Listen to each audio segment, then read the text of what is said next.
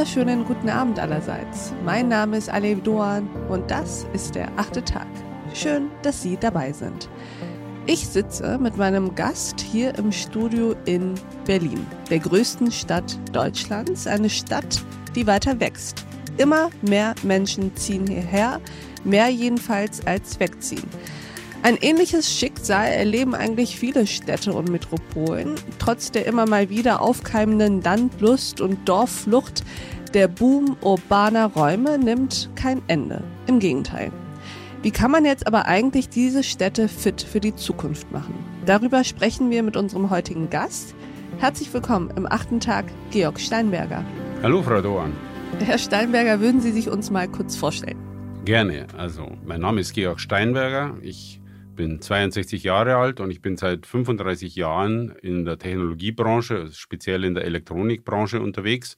Ich war ausgebildeter Technikjournalist und dann habe ich vor über 20 Jahren entschieden, ins Marketing zu wechseln, also ins Innovationsmarketing. Und wie Sie sich denken können, wenn man sich so lange mit Technik beschäftigt, ich liebe Technik und ich bin total fasziniert von ihr. Aber ich glaube nicht, dass die Technik alle unsere Probleme lösen wird, sondern dass sie manchmal auch ein Teil des Problems ist. Und lassen Sie mich raten, lösen kann die Probleme nur der Mensch? So ist es. lassen Sie uns mal direkt in das Thema reingehen. Sie sind heute hier, um mit uns über Future Urbanity, Smart City, all diese relativ neuen Begriffe zu sprechen und auch darüber, welchen Schlüssel Punkt der Mensch eigentlich in all diesen Dingen übernimmt.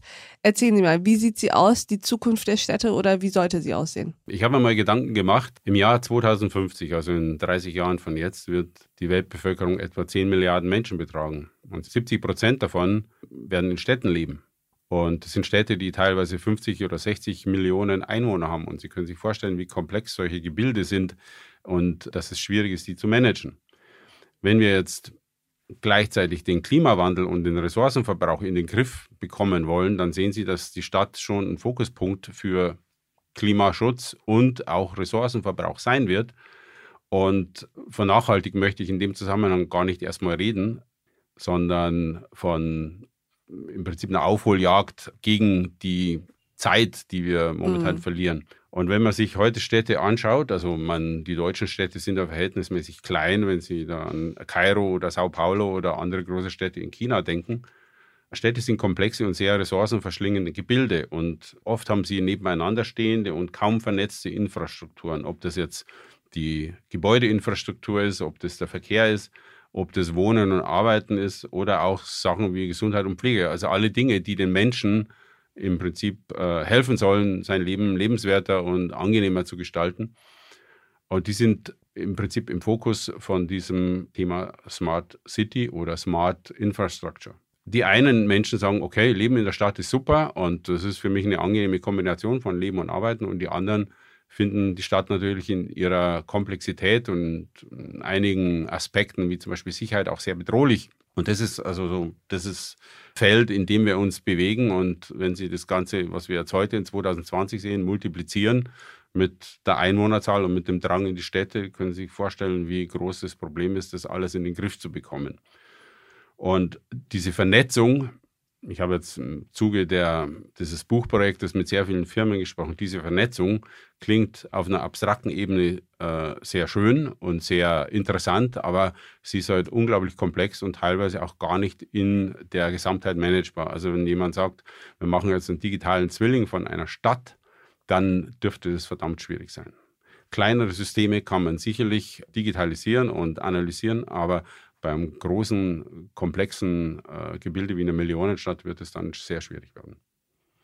Und wir haben uns halt überlegt, also wir, das heißt ein paar Firmen äh, und meine Firma, äh, Avnet, also die Münchner Rück, die Firma ING, die UBS in der Schweiz und dann die Firma Causa als mein Beratungsunternehmen und äh, mittlerweile auch Freund also befreundetes mhm. Unternehmen.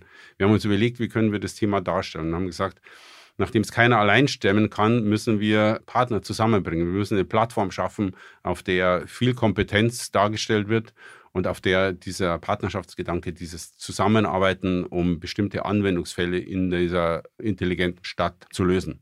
Anwendungsfälle zu definieren, die Sinn machen, die Effizienz schaffen, die aber auch den Menschen mitnehmen, der dort in der Stadt lebt.